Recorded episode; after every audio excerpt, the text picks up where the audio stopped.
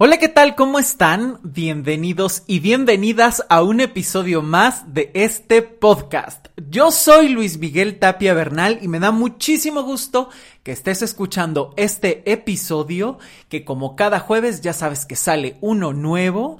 Y bueno, la semana pasada no hubo episodio porque quise tomarme un descanso para organizar todos los que vienen. Ya saben, las personas que han estado escuchando desde hace poco más de un año que lleva este eh, podcast eh, pues la verdad es que en las últimas semanas estuve haciendo varios programas sobre relaciones tóxicas. Fue la primera vez que en eh, dentro de este podcast se hizo una serie de programas completamente enlazados, dedicados a un tema en específico que para mí fue riquísimos eh, el estar haciendo y teniendo las pláticas con los invitados que tuve. Y sobre todo que fue muy global porque estuvimos hablando definiendo qué son realmente las relaciones tóxicas, los errores en la comunicación, esos errores que generan eh, comunicaciones tóxicas, tu relación con el dinero, la relación tóxica en el trabajo, en la familia, por supuesto, y claro, en el amor. Entonces, y también en las amistades. Entonces, la verdad es que fueron varios, varios programas que yo disfruté muchísimo, donde pude conjuntar información que estuve investigando y por supuesto toda la práctica que he tenido en cada consulta que llega los análisis que voy descubriendo y que es a partir de ahí donde comparto todas estas experiencias y todo este conocimiento. Y justamente quise detener un poquito para organizar todos los que vienen y sobre todo los temas que más me han estado pidiendo. Y me habían pedido justamente una tercera parte de amores tóxicos. Eh, no les fue suficiente con dos. Yo creo que es un tema del que hay que hablar muchísimo. Eh, pero la verdad es que quise hacer algo un poco distinto que va relacionado, pero que quisiera profundizar un poquito más. Y justamente el tema de este día es cuando el amor no es suficiente. Y bueno, sobre este tema me refiero a cuántas veces se quiere mantener, por ejemplo, una relación a costa de lo que sientes cuando estás viendo realidades tóxicas, dolorosas, mentirosas y demás. Cuando el amor no es suficiente para seguir o cuando muchas veces se confunde ese amor con algo que no es y te puedes quedar en el enganche con una historia sin futuro y que muchas veces solo crea sufrimiento. Entonces vamos a empezar por definir algo que es muy importante. El amor es una construcción, es una vivencia, se alimenta de creencias, de recuerdos, de enseñanzas, ¿no? De lo que te, hicieron aprender el amor, de lo que observaste en tu familia. Por supuesto que es una energía, es una cuestión eh, personal y social. Yo creo que es el motor de la vida en muchos sentidos creo que es fundamental y está presente en muchos campos de vida, quizá en todos. Eh, pero también creo que se necesita de un trabajo personal y que hay que reconocer que siempre se alimenta de otros y con otros. Es decir, cuando tú naces, cuando te cuidan, pues desde la forma en la que se vincularon tus padres contigo, la forma en la que ellos se relacionaban como pareja, ya tienes ahí una serie de información de lo que te hicieron creer que era el amor y después se va a ir completando con todas las vivencias que tú vas teniendo a lo largo de tu vida. Pero antes de entrar de lleno en el tema, me gustaría empezar con algunas preguntas para ti. ¿Para ti qué significa el amor? ¿Qué necesitas del amor? ¿Cómo has visto que se vive el amor en tu familia, con tus padres, con tus abuelos, con tus hermanos? ¿Cómo se ha vivido el amor? ¿Qué amor te hicieron creer que mereces? Esta pregunta me parece que es muy importante. ¿Qué amor te hicieron creer que mereces? Y la segunda pregunta aunada a esta sería, ¿qué amor crees que te mereces? ¿Cuántos amores terribles sigues cargando hasta el día de hoy? ¿Y cuántas veces has permanecido en el mismo lugar creyendo que por amor podrás salvarlo todo y hasta cambiar a la otra persona. Creo que algo que hay que tener bien claro es que el amor no solo es sentir bonito y siento deseo y pasión por la otra persona. Eso no es suficiente. Y ojo, estamos reduciendo el amor a un sentimiento que es siento bonito, me atrae muchísimo una persona. Eso es reduccionista. El amor es algo muchísimo más grande. Incluye práctica, vivencia, creencias, formas de amar, necesidades. Y muchas veces creo que esto es algo bien común, se cae en el mito. Eh, y es un mito muy común, creo que, y lo he escuchado muchísimas veces, es que lo que siento no se equivoca. Y eso es un error. Es un error. Porque el amor se construye y la vida se construye con lo que piensas, con lo que sientes, con lo que actúas. Y también tiene que ver con la otra persona que estás amando y que te regresa algo, lo que sea. No nada más es yo siento. El amor es un verbo que incluye a otra persona o a otras personas. El amor tiene que ver con lo que das y con lo que recibes. recibes. No nada más es siento bonito y ya. Entonces, como siento por esa persona, el sentir no se equivoca. Eso es un mito y es un absurdo que puede ser muy infantil y muy reduccionista, porque entonces desde ahí empieza toda esta ceguera emocional. Es que siento muy bonito por esta persona, por lo tanto no me puedo ir, entonces tengo que seguir y tengo que aguantar a pesar de lo que estoy viendo, porque creo que aquí es donde empieza el primer velo que hay que empezar a quitar, acá, a dejar caer. Porque muchas veces estás viendo que te miente, que te lastima, que te ofende, que te grita, que no te llama. Pero es que yo siento mucho amor por esa persona, entonces me tengo que quedar. Es que siento que hay algo que todavía se puede rescatar. Es que cuando estamos bien, otro de los grandes mitos, que ya los iremos revisando a lo largo del programa, mucho más profundo y con mucho más detenimiento, y saldrán otros, pero es que siento cosas tan bonitas, es que cuando estamos bien todo es maravilloso, pero incluso cuando pones en una balanza cuántos son esos buenos momentos. ¿Dos horas? ¿Tres días? ¿Contra cuántos malos momentos? ¿Contra cuántos pleitos, aguantes, mentiras, discusiones constantes? Todo eso también cuenta y es parte de tu relación y la interpretación que estás dando del amor. Ojo con esto que es muy, muy importante. Porque el amor tiene práctica, el amor también tiene que estar en lo cotidiano, no solo puede ser una idealización, no solo puede ser un sentimiento o algo metafísico, incomprensible, indescriptible, que claro que tiene un elemento de eso, pero el amor también está en lo cotidiano, en la forma en la que te diriges a los demás, en la forma en la que respetas o no tu propia vida.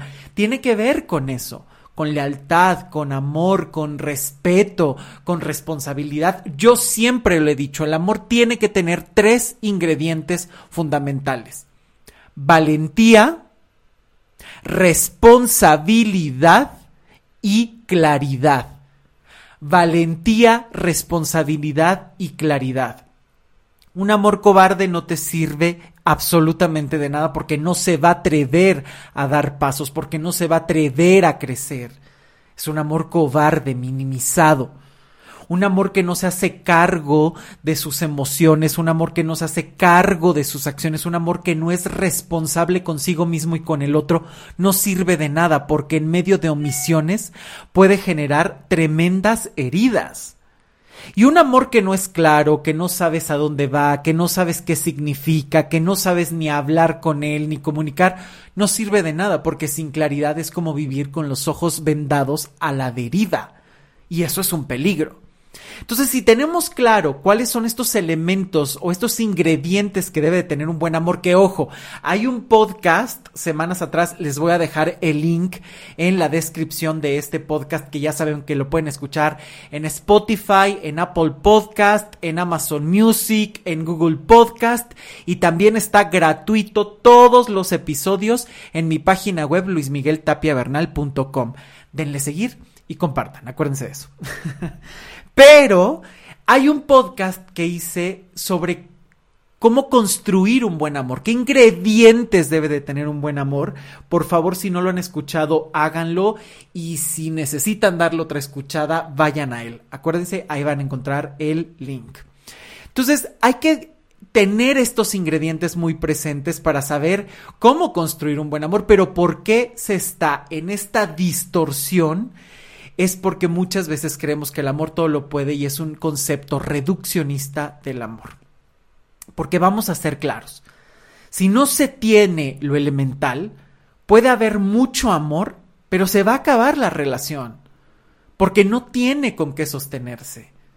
Puedes sentir muchísimo y pasarle increíble y sentir que cuando besas a esa persona salen estrellas y haces un viaje cósmico, pero si terminándose el beso te mantiene en la espera, en la incertidumbre, en el no saber a dónde van, están discutiendo todo el tiempo, tienes miedo de perder a la otra persona, te hace daño o haces daño constantemente, de nada sirven los besos maravillosos o de nada sirve el haber vivido una tarde preciosa o un viaje increíble. De nada sirve si en la vida cotidiana ese amor es destrucción.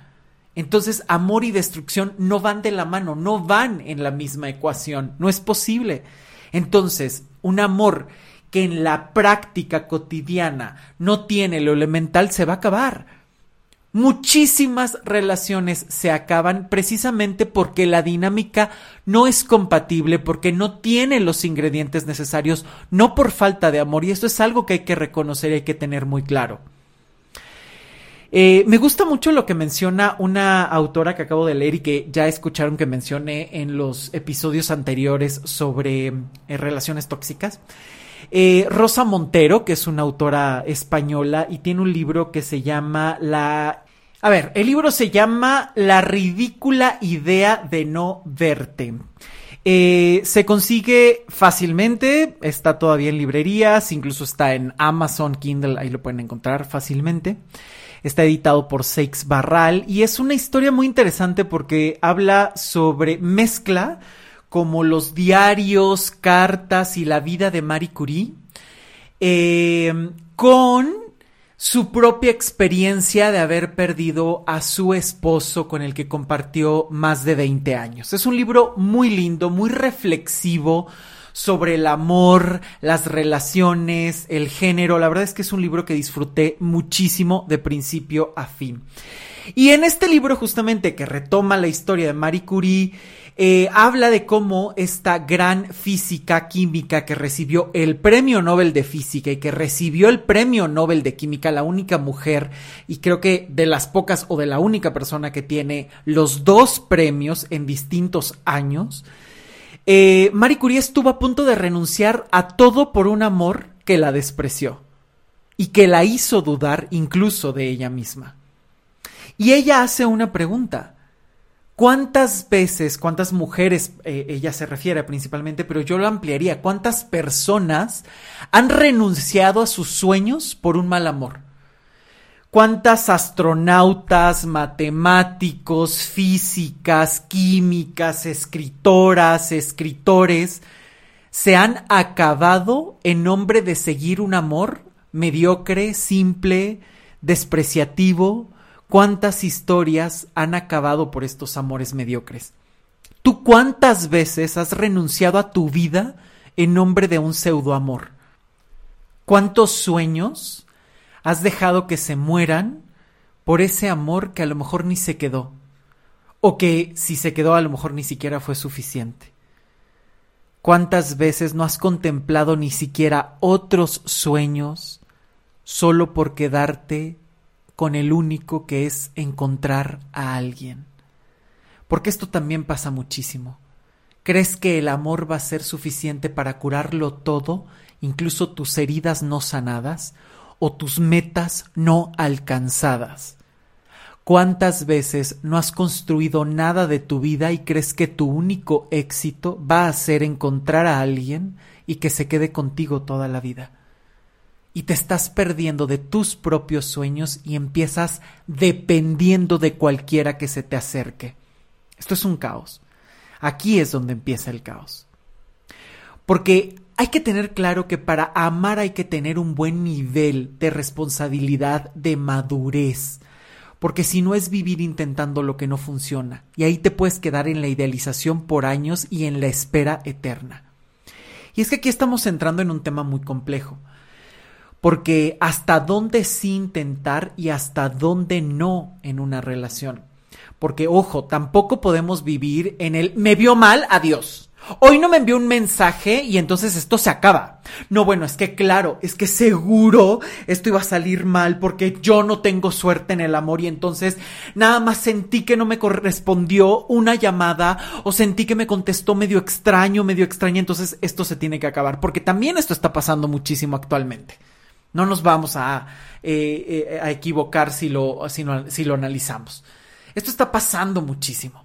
A la primera de cambio se quiere renunciar. No está cumpliendo lo que quiero, entonces se acabó. Se acabó y ni me lo pienso. Y además son cosas como sumamente caprichosas y a menú. Que huela rico, que me trate bien, que no se vaya, que me conteste todos los mensajes, que me marque 24/7, que esté al pendiente de mí desde que me levanto hasta que me duermo. O sea, ¿es pareja o es mascota lo que estás buscando?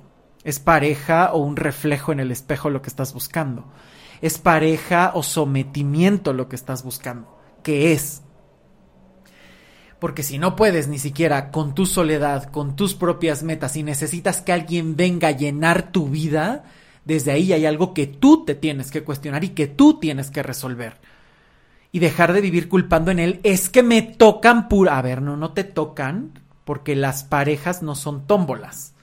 Las parejas no son algo que te cayó del cielo. Es algo que tú eliges y que tú permites y abres la puerta para que se mantenga, se continúe o se termine. Esto hay que tenerlo bien clarito.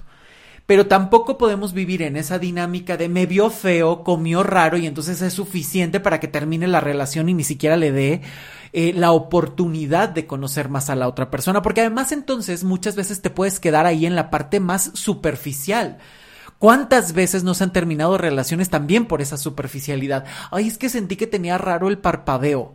Es que como que tenía rara la boca. Y entonces desde ahí, claro, si es algo que te súper incomoda, tampoco es me tengo que quedar aquí porque es lo único que hay. Tampoco.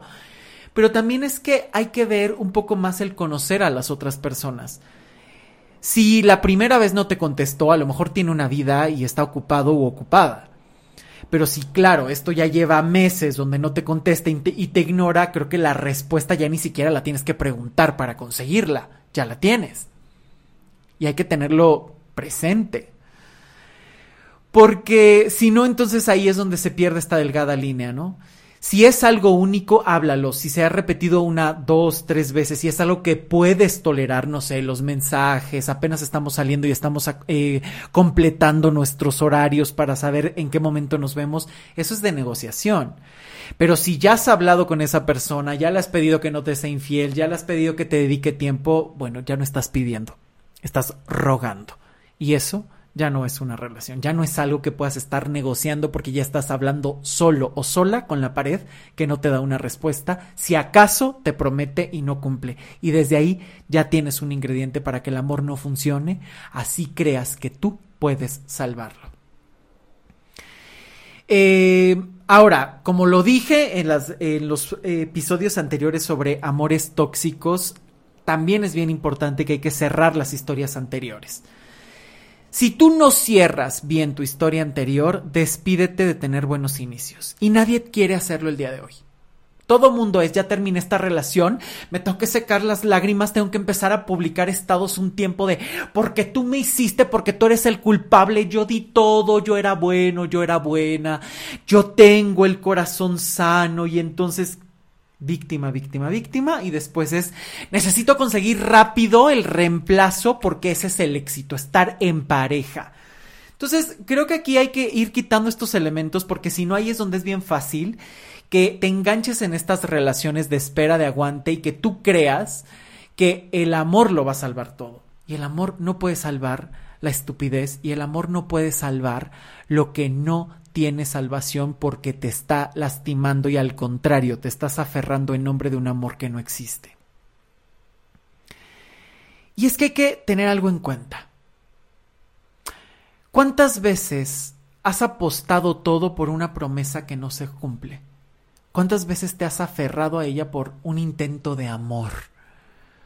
Por ganas de creer, una vez y otra vez y otra vez y otra vez.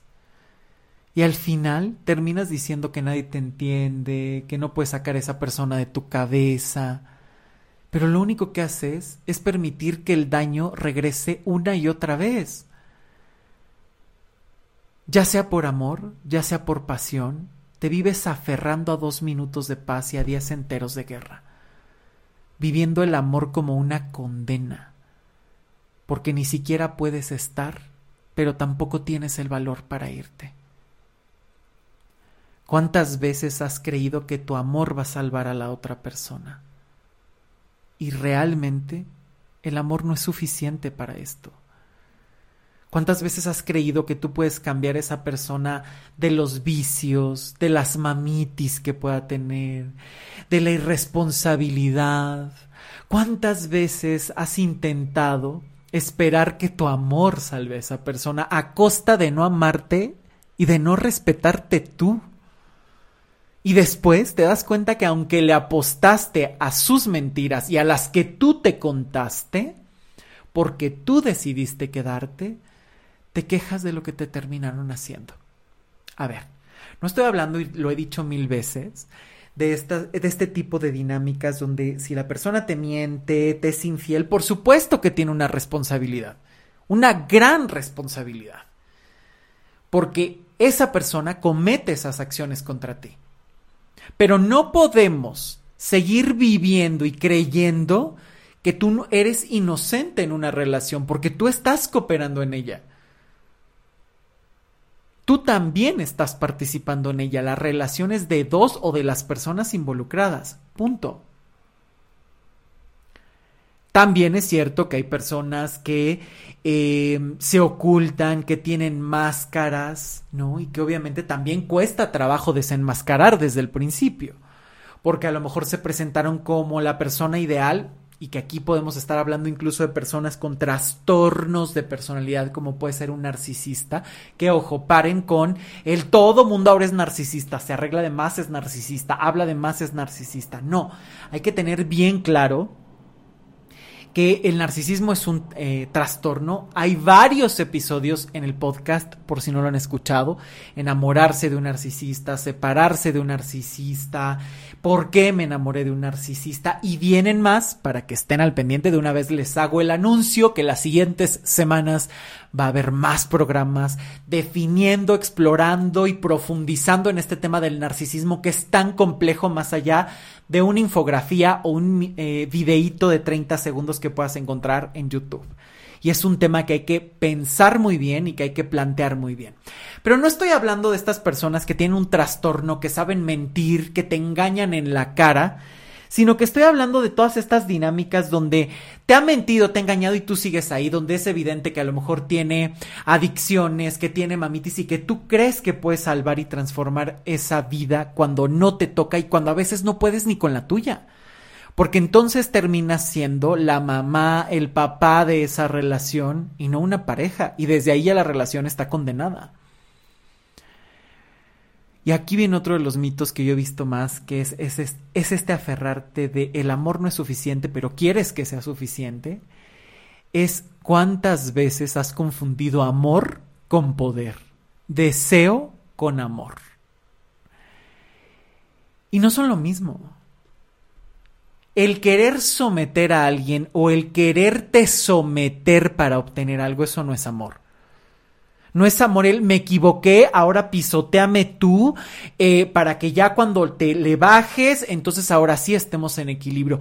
¿Cuántas veces has caído en relaciones así? Te hice, me hiciste, y entonces ahora me toca cobrártela, pero entonces ahora ya me estoy pasando y te toca a ti.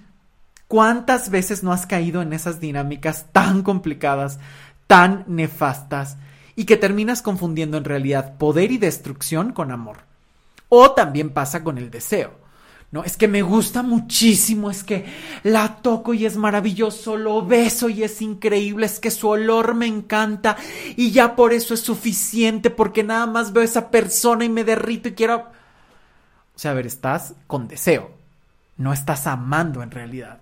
Y hay una gran diferencia entre estas dos cosas. Sí, el deseo puede ser un ingrediente del amor, pero uno de tantos, no es el único.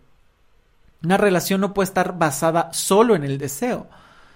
Por eso es que el amor es una construcción mucho más grande que incluye madurez, que incluye otros elementos de comunicación, de proyectos de vida, de confiabilidad, de lealtad, de comunicación, de respeto, de manías, de complementación, de mantener la individualidad y de amarte y de saberte compartir, de escuchar al otro, de abrazar al otro. Tiene que ver con muchas otras cosas, no nada más con poder y con deseo. Al contrario, eso es un error que enreda muchísimo más el amor.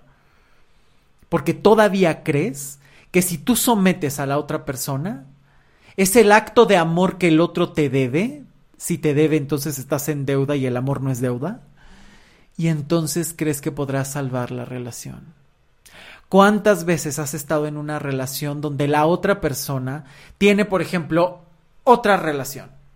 Fue clara contigo desde el principio y estoy en una relación, la verdad es que me gustas, nos podemos ver de vez en cuando, pero no quiero nada más que la costón. Siempre fue sincero, siempre fue sincera. Te lo dijo desde el principio, no quiero nada. Solo quiero pasar el tiempo contigo. Y tú jamás aclaras las cosas. Y empiezas a creer que tu amor va a ser suficiente para que la otra persona se dé cuenta que tiene que estar contigo todo el tiempo y toda la vida. Y empiezas a obsesionarte y empiezas a buscar, a cuestionar, a victimizarte y ahí entras, por ejemplo, en una dinámica de poder. ¿Cómo que no? Si tú me estás mintiendo, entonces ¿a poco no sentías lo que yo... No. Lo que tú sientes es tu sentir y no necesariamente la otra persona lo tiene que compartir. Si compartiéndolo una persona es cobarde y las cosas se pueden acabar, ahora imagínate cuando tú estás suponiendo lo que la otra persona siente y crees que porque tengas buen sexo y estés siempre disponible, va a dejar a la otra persona por ti. Cuando a lo mejor fue claro o clara desde el principio. Y ahí es donde empieza, ¿cómo que me va a dejar? ¿Cómo que se va a quedar con la otra persona? Y empiezas a hacer la vida imposible, a estoquear, a buscar en redes sociales, a mandarle mensajes a la pareja de si sabías que está con alguien más. Oye, fue contigo una claridad que a lo mejor no había tenido en toda la vida y te estás aferrando a una relación que fue clara y que a lo mejor porque tú no supiste manejarlo, porque tú supusiste algo que no era verdad, te estás aferrando a esa relación. Hay que tener cuidado con esto, porque esto se puede volver sumamente patológico. ¿Cuántas historias no conocen así? Y creen que el amor va a ser suficiente y empiezan a victimizarse de, pero es que me engañó, pero es que me hizo una promesa un día de disfruto mucho contigo y me encantaría repetir y yo lo traduje como eres el amor de mi vida, quiero que te quede. No, no, si cuando te lo prometen y se las crees y no hay complementariedad, no hay eh, una claridad en la vida cotidiana, ¿en qué momento te puedes perder? Porque cuántas veces no has creído en la promesa. No es que me dijo que solo a mí me amaba. 15 días después lo encuentras con alguien, 15 días después la encuentras en otra relación, 20 días después te bloqueó, un mes después ya no existes, regresó cuatro años después, en la peda, tuvieron sexo, te prometió y al día siguiente ni siquiera se acordó de ti, te bloqueó y tú sigues esperando y esperando y esperando la relación. O sea, también esa es una ceguera elegida. Pero cuando incluso fueron claros desde el principio, a lo mejor hasta el acuerdo está clarísimo y que tú supones o crees y todavía te victimizas, de verdad eso es una patología y una relación sumamente tóxica y terrible. Y muchas veces estas personas que generan toda esta dinámica todavía se ponen en un papel de víctima y tienen muchísimo eco en las relaciones eh, de este tipo publicándolas en Facebook o haciendo hasta videos de víctima de es que te quiero contar que me vieron la cara y tú dices, oye, pero fueron eh, claros desde el principio, ¿no? Y bueno, ni qué decir de esas relaciones donde solo viven para ver quién puede más, como ya lo decíamos, este tema de poder, todo el tiempo están peleando, todo el tiempo es, pero me tengo que salir con la mía. Y aquí quiero aclarar este punto porque si alguien tiene que ganar, la pareja ya está rota. Que te quede claro. Si tú estás intentando tener la razón y salirte con la tuya para demostrarle a tu pareja, ya no hay pareja. En una pareja o los dos ganan o los dos pierden. Porque en una pareja cuando uno vence, se acabó el dos. Solo hay uno. Un vencido y un vencedor. No hay más. En una pareja tiene que haber equipo. Los dos ganamos, los dos comprendemos, los dos estamos bien. O los dos no sabemos qué hacer con esto y buscamos ayuda, buscamos alternativas. No es uno contra el otro, son los dos juntos. Y esto es algo bien importante a tener en cuenta en estos juegos de poder, porque muchas veces o muchas relaciones están basadas en el poder, no están basadas en el amor. Y bueno, ¿qué me dicen de esta dinámica cuando te quedas en una relación por sentir que necesitas a la otra persona? Y no hablo solo de esa necesidad emocional sino esa ansiedad de contacto físico, de compañía. No hablo solo de eso. ¿No? No hablo solamente de, ay, es que ansío besar, es que sentía bonito. No, no, no, no, no. ¿Cuántas veces no te has quedado en una relación porque te cumplía necesidades simples y cotidianas? Es que ¿quién me va a cocinar? Es que ¿quién me va a cambiar el foco? Es que ahora ¿quién va a arreglar la bomba de agua? Es que ahora ¿quién me va a entrenar? No, no, es que todo estaba fácil con esa persona, es que me configuraba el celular, es que me ayudaba en el ahorro, es que llevaba mis finanzas. y ahí va creciendo la lista, ¿no? Desde cosas tan simples que le endilgas a la otra persona, que te inutilizas tú y que después empiezas a dar y dar y dar y dar poder. Y que de repente empiezas a usar como pretexto cuando la relación se acaba. Y empiezas a confundir el amor con la necesidad. Es que no sé qué hacer es que déjale llamo porque se descompuso la lavadora y siempre se encargaba él o ella de, de, arreglar la lavadora y yo no sé qué hacer. Mm, ¿No se te ocurre hablar al técnico de tu compañía? Casi todas las compañías tienen un técnico que puede ir a tu casa, te revisa y tú no tienes que hacer nada porque ellos saben hacerlo todo. No, empiezan con esta dinámica de es que tú eres maravilloso, es que como nadie hace las cosas, y entonces ahí dices, oye, ¿es amor o dependencia en cosas mínimas? ¿Es amor o es flojera? ¿Es amor o es mediocridad? ¿No te puedes pagar un entrenador distinto? ¿No hay más mundo afuera de esa reducción que quieres ver? ¿No hay más mundo que las personas que tienes cerca? ¿No hay más? ¿En serio? Porque muchas veces te puedes quedar con una persona que no existe, que adulas cosas mínimas, que hacen que se vuelva necesario o necesaria, creyendo que sin esa persona no puedes seguir. Pero en realidad son relaciones basadas en una mentira de admirar a alguien que no es admirable, que simplemente ha hecho cómoda tu vida o que has empezado a caer porque en esa relación simplemente porque se empezó a volver necesario es que me sentía solo, me sentía sola y de repente era de vamos al cine, vamos al teatro. Ni siquiera me gustaba, pero empecé a salir y todo fue increíble. Aunque no me sentía tan bien, pero pues me hacía compañía. Es que no tenía nadie, pero pues la verdad es que simplemente me buscaba y de repente me empezaba a comprar las cosas y todo lo que yo necesitaba me lo resolvía. Y empiezas a creer que por eso admiras a la persona y de la admiración crees que hay amor. Cuando en realidad solo hay una necesidad. O has creído que admiras a alguien porque no tenía otros elementos más que irte a barrer tu casa. Y no estoy diciendo que eso sea mínimo. También puede haber un acto de amor ahí. Pero cuántas veces sabes que esa persona no te gusta, que no tiene los elementos que estás buscando, pero solo cumple necesidades momentáneas y empiezas a necesitar y de ahí confundes el amor. Ese es el verdadero punto del que estoy hablando. No es una cuestión de discriminación y no es una cuestión de esas son cosas mínimas. Claro que no.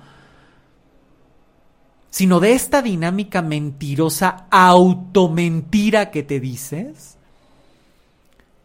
que empiezas una relación admirando a alguien que no es admirable solo porque te cubre necesidades, o que empiezas una relación solo por compañía, porque te resolvía pequeñas cosas, y que esa necesidad se convirtió en un intento de amor basado en hambre, en comodidad o en flojera.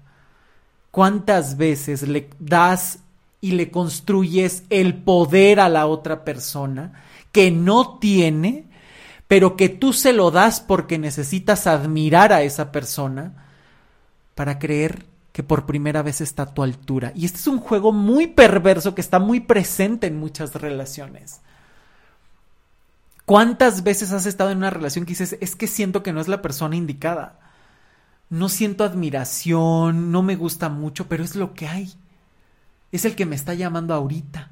Y aquí es donde hay que volver al tema personal, ¿no? ¿Cuántas veces empiezas a creer de, no sé, es que vengo de tantas relaciones tan feas, me hicieron creer en mi familia que no me podían amar, que me conformo con cualquier cosa?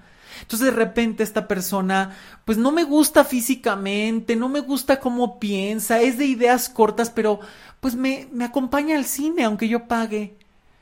Me acompaña al teatro y me saca o pues es que me fue a cambiar los focos y me fue a cambiar la lavadora y me acompañó a comprar las cosas y cargó las bolsas.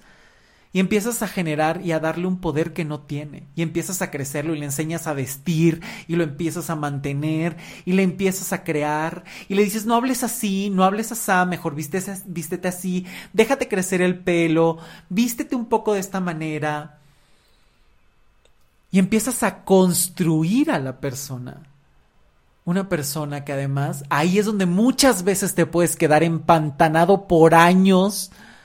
Una persona que ni siquiera admirabas, que ni siquiera querías y que tuviste que cambiarla para encajar para que encajara un poquito en lo que tú necesitabas.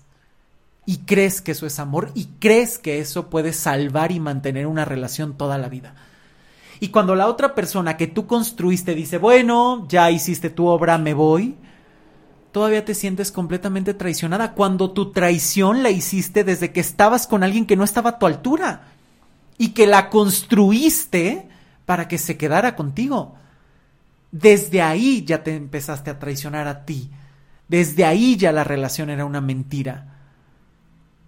Desde que te trató mal la primera vez desde que no querías estar y te quedaste, desde que empezaste con el no me gusta, pero pues me sirve bien. Ay, mira, está de rodillas. Ay, mira, sigue de rodillas. Ay, es que me cumple todo. Mm, pues no está tan mal, pues es lo que hay. Pues ok, me quedo. Ay, pues creo que me estoy enamorando. Crónica de una muerte anunciada y de un mal amor. O sea, ya de principio a fin. ¿Cuántas traiciones de esas te has hecho en la vida? ¿Cuántas? ¿Cuántas relaciones has empezado así con intentos de amor no admirables que tú construyes para poderlos admirar? ¿Cuántas veces? De verdad, esto es algo que hay que pensar, porque aquí es cuando uno puede asumir su, responsabilidad. La parte en donde se equivoca. La parte que realmente te corresponde. Y que eso que te corresponde, si tú lo asumes, lo trabajas y lo modificas, puedes transformarlo todo porque vas a evitar caer en esos errores, vas a buscar relacionarte de otra manera. Porque a veces no solo es salir de una relación, es saberte reconstruir de ella, es saber cerrar esa historia, aprovechar el conocimiento. El conocimiento no lo tienes cuando terminas. El, el, conocimiento llega después de un tiempo que analizas, que procesas, que bajas las emociones, que las acomodas que gestionas el enojo, el dolor, la infelicidad, la frustración, cuando estás neutral y puedes revalorar y estar tranquilo en esa relación y ahí puedes aprender de la relación, cuando no solo sales huyendo. Y si sales huyendo, llegas a la otra relación hecho pedazos y simplemente vas a repetir una y otra y otra vez el mismo patrón. Cuidado con estas crónicas anunciadas. Y es que estas dinámicas son súper profundas, súper incómodas y todo el mundo quiere escuchar más bien el la otra persona te mintió, cómo atraer a esa persona, cuando a lo mejor ni siquiera te conviene. cuando a lo mejor estás necesitando una compañía y estás apostando todo por una compañía porque a lo mejor si hurgas bien en tus emociones, ni siquiera es ese amor que necesitas. Ni siquiera es ese amor que dices, qué buen compañero tengo, qué buenos proyectos, qué lindo es estar con esa persona, me alimenta lo que dice, me gusta su compañía y me gusta lo que hacemos juntos. No, no tiene nada más que esa necesidad que tú le endilgaste, o que se compró simplemente para entrar a tu vida, pero que tú lo permitiste. Y es que de aquí surgen muchos conflictos que pueden ser sumamente fuertes. Porque eso que no tiene esa persona se empieza a volver una obligación. Y eso que tú necesitas no va a quedar satisfecho. No vas a encontrar la satisfacción. Porque tú creaste un personaje y aquí la pregunta real es, ¿de quién te enamoraste? ¿Del personaje que tú construiste o de la persona tal cual es? Por eso muchos amores terminan mal. Porque cuando la otra persona muestra su verdadera cara, tú la desconoces. Y si además esa cara incluye mentiras, engaños, infidelidades, robos, te cuesta muchísimo más entender a esa persona porque incluso no sabes cómo responder y a veces te toca hasta ponerte a salvo y no lo puedes procesar. Porque creaste un personaje y el personaje era más o menos presentable, pero a lo mejor detrás hay mil cosas que ni siquiera te esperas, porque ya estás viendo solo una realidad que construiste, no la que existe. Y muchas veces te quedas en esa relación por preservar la identidad que tú creaste. Y que también el otro se pudo haber creado, evidentemente.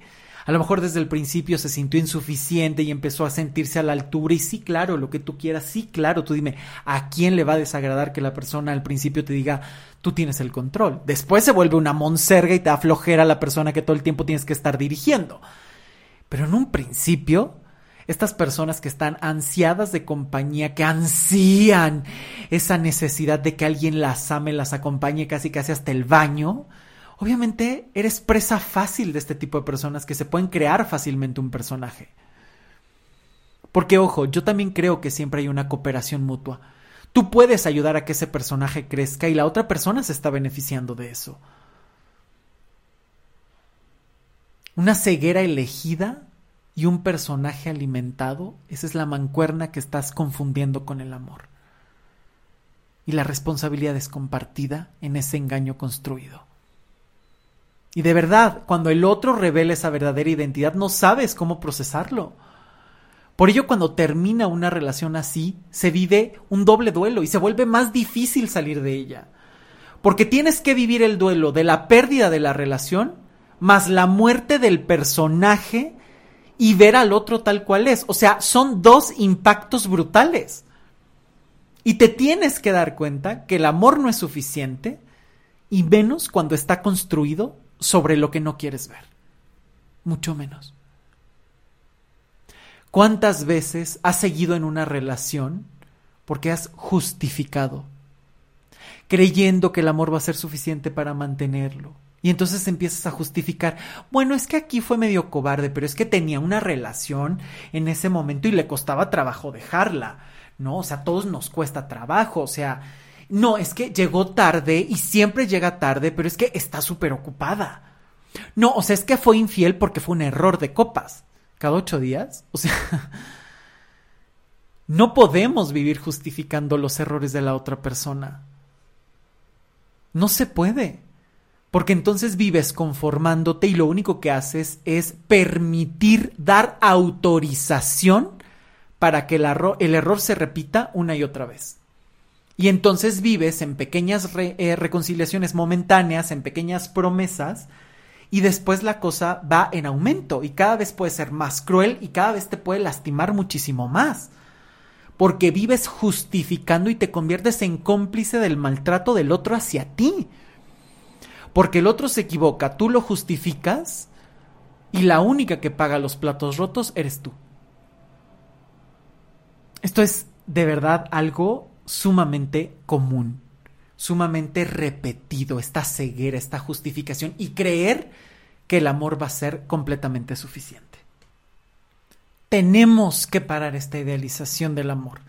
Tenemos que parar el creer que solo es siento bonito, el sentimiento me guía, y tenemos que empezar a construir amores mucho más maduros, sin romantizar los problemas, sin vivir infinidad de pérdidas de dignidad y creer que eso es amor, que creer que luchar por una relación es aguantarlo todo. Tenemos que vivir quitando estos prejuicios, pero también creo que hay que buscar la otra parte y un equilibrio, y es de lo que quiero hablar ahorita para ir cerrando este tema. Tenemos que dejar de buscar la perfección absoluta, de creer que el amor tampoco va a tener jamás una gota de dolor. Pero tampoco podemos vivir romantizando el sufrimiento constante y la desdicha. Ya lo decía Kierkegaard, este gran filósofo danés, solo una persona falible puede amar. Si tú estás buscando a alguien infalible, que nunca se equivoque, que nunca mienta, mira, ya, abandona, porque eso no va a existir. Solamente una persona falible, perfectible, puede amar a otra. Estas personas que se sienten perfectas no aman, dominan, que es distinto. Y creo que esto es algo que tenemos que ir quitando porque sí me he dado cuenta que es uno de los mitos más comunes actualmente, ¿no? Ni una gota de dolor, ni una gota de sufrimiento. Y aquí es donde se empieza a perder este equilibrio, ¿no? Y es ahí donde muchas veces entras en una relación súper conflictiva y no sabes si tienes que luchar para continuar o conoces a alguien y a la primera de cambio, no, esto es sufrimiento, esto es discriminación, esto es... Y entonces ahí empiezas a perder el piso. Empiezas a vivir en otro ideal donde tiene que haber un amor perfecto que embone conmigo como película de Hollywood, donde nos vimos y todo es maravilloso y nunca nos separamos y... A ver, paremos con esa romantización. Por favor. Paremos ya. Podemos equivocarnos y podemos transformarnos. El problema es cuando esos errores son la constante que te desgasta, que te quita vida, que se convierte en algo que tienes que permitir, tienes que aguantar y que empiezas a mantener en nombre de un amor que solo se repite para lastimarte y no te das cuenta que eso no es amor. Hay que ser responsables también responsables de lo que nos toca y responsables del cuidado personal, pero con un equilibrio por sabernos compartir. Parece que hoy tiene que cubrir todos tus requerimientos la persona. Vegano, yogi, espiritual, súper productivo, millonario, 30 años, súper cuerpo, súper eh, preocupado por el ambiente, que tome Starbucks, que no le guste el azúcar, hashtag gluten free, hashtag sin popote, o sea, este tipo de cosas que ya empiezan a hacer como estas modas. Ay, no, o sea, es que tomó el de Starbucks con, eh, bueno, la cafetería que se llama, da igual, se me ocurrió Starbucks, pero no nos promociona. eh, tomó el café con popote, ya se acabó. O sea, es que no estamos en el mismo canal y tú dices, oye, puedes hacer conciencia y puedes platicar y si la otra persona te escucha, hasta tienes una oportunidad para empezar a compartir, para empezar a generar cosas en común.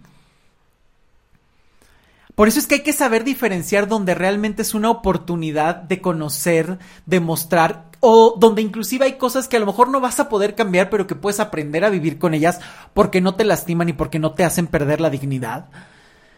¿Y cuáles son esas cosas que de verdad son innegociables? Porque da de verdad en juego hasta tu vida y tu salud, física, mental y emocional, de todo tipo. Porque si algo es cierto, es que estos amores pueden costar la vida. Pero tampoco puedes vivir huyendo, tampoco puedes vivir creyendo que porque no te contesta un mensaje es momento de correr o porque no cumple todo el pliego petitorio, no es algo que no puedas tener, que no puedas mantener, que no puedas conocer. Por eso es que aquí es tan importante esa responsabilidad de conocerte, de resolverte, para que no estés mezclando el pasado con el presente, para que no sea de, es que no me contestó y me recuerda a mi papá o me recuerda a los 17.583 ex con los que he salido. Y no, Que al contrario, sea una oportunidad de decir, ok, esto se repite, entonces, ¿quién es el común denominador? No es él, no es ella, soy yo, que elige. Y ahí puedes empezar a hacerte cargo de tu historia, para que los fantasmas no se te presenten en medio de cualquier relación que quieras empezar. Porque todas esas heridas que no sabes resolver, todas esas heridas que te han acompañado toda la vida, es sumamente fácil que las repitas y se las endilgues a la otra persona. Cuando a lo mejor tú las podías resolver desde mucho tiempo atrás. Por eso también hay que ser responsables en la búsqueda de información que cada uno tiene. No creo que ahora tenemos al alcance infinidad de redes, videos, TikToks, páginas, webs, blogs, podcasts, de todo. Pero también hay que buscar información fiel. Hay que cuestionarnos lo que recibimos. Hay que cuestionar lo que uno hace. Hay que cuestionar al otro. Está bien, pero también cuestionate lo que tú haces, lo que tú cooperas. Porque creo que estamos en esa eh, búsqueda de información, pero ¿realmente es la información correcta a veces? Porque en el amor cada quien tiene sus propias ideas y necesidades. Lo que le va a funcionar a tu amiga no necesariamente te va a funcionar a ti. Porque cada quien vive procesos únicos y tiene que resolver heridas propias únicas, tiene sus propios métodos para hacerlo. Hay personas que son sumamente racionales, que todo tiene que cuadrar y hay personas que necesitan llegar desde la emoción, desde la sensación. Cada persona es distinta. Cada persona que se sienta aquí en el consultorio, porque estoy grabando el consultorio el día de hoy, cada persona que se sienta aquí en el consultorio, bueno, cuando son presenciales, porque ahorita todavía seguimos trabajando en línea por las cuestiones de la pandemia, pero cada persona que se sienta frente a mí es una persona distinta que yo tengo que saber escuchar y que tengo que saber cómo puedo trabajar con esa persona por dónde puedo entrar. Me voy a la parte más racional, me voy a la parte más emocional, qué tiene que ir resolviendo. Hay que escuchar al otro. Hay que sintonizarse con el otro.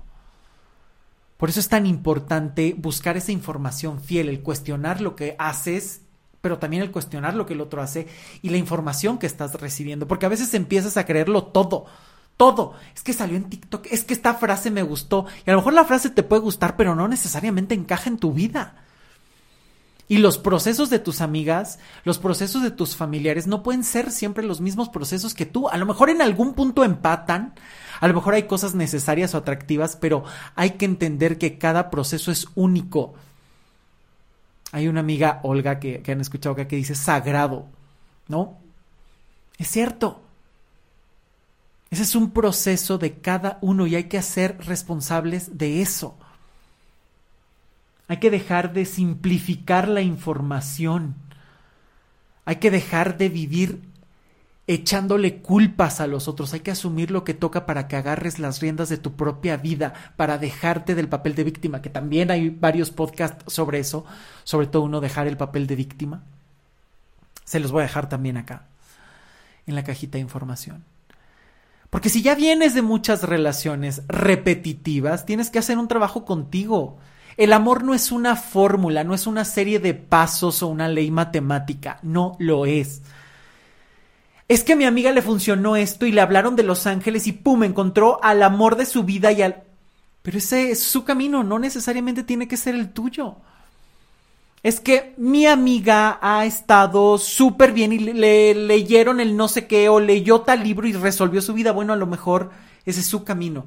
Y ojo, porque aquí es donde puedes entrar en mucha frustración. Es que porque a mí no. Es que ya vi a miles de terapeutas y ya vi a miles de...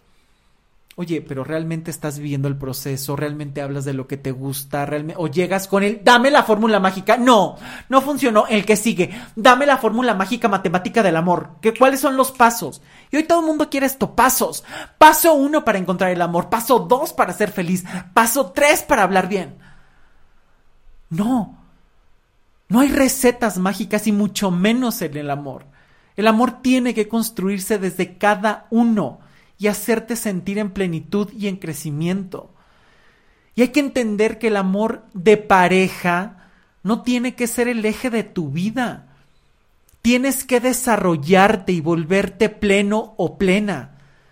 Tienes que encontrar un compañero de proyectos, no un eje de vida, no un amo que te guíe, no un padre que te someta, no una madre que te mande, una pareja a la par. Porque si tú llegas vulnerable a una relación, porque si vives esperando esa guía y que la otra persona te llene lo que tú no te has podido llenar, no estás en un buen punto. Y ahí es donde a cualquier persona la puedes convertir en un Dios. Y el día que ese Dios se vaya, toda tu vida quedará arrasada por esa persona. Y ahí puede ser mucho más difícil volver a encontrar el camino. Por eso es que hay que dejar de evadir la responsabilidad del trabajo real personal. Que está muy bien la información, pero también hay que apostarle a la conciencia y al trabajo personal, terapéutico, profesional. Dejemos esta idea de tomar un curso rápido, de creer que solo por platicar con amigos es terapia. La terapia tiene que ver con un proceso personal, donde puedes transformar tu vida, sanar, cuidarte, hacerte responsable de ti, donde puedes tomar las riendas de tu vida, no solo evadirte, sino es volverte funcional, operacional, congruente, es encontrar un verdadero equilibrio. Y el amor tiene que guiar esas acciones, porque el amor construye, el amor instruye, el amor lleva, el amor no es perder la dignidad el amor no es vivir justificando. Muchas, muchas gracias por llegar hasta aquí. Por favor, comparte este episodio en todos lados, que todo el mundo pueda escuchar lo que te gusta y si no, pues también. gracias por estar aquí. Gracias por las personas que me envían mensajes pidiéndome temas. Vienen varios. Por ahí también Aaron me pidió la otra vez un tema que quiero que grabemos juntos sobre esos trabajos tóxicos y qué dice a veces hasta el derecho, porque a veces ni siquiera conocemos cuáles son las leyes que amparan o qué tipo de cosas o dinámicas están ahí. Eh, también vienen más sobre narcisismo, no se lo pierdan. Quiero hablar también sobre la independencia, qué es realmente la independencia. Vienen muy, muy buenos episodios, no se los pierdan, por favor. Síganme en mis redes sociales, ahí constantemente estoy subiendo frases, algunos videos, algunos artículos, así es que no me dejen de seguir.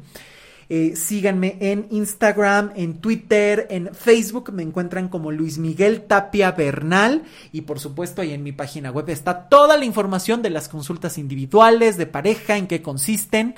Y mi página es luismigueltapiavernal.com. Sigan estos episodios en Spotify, Apple Podcast, en Amazon Music y por supuesto también en Google Podcast.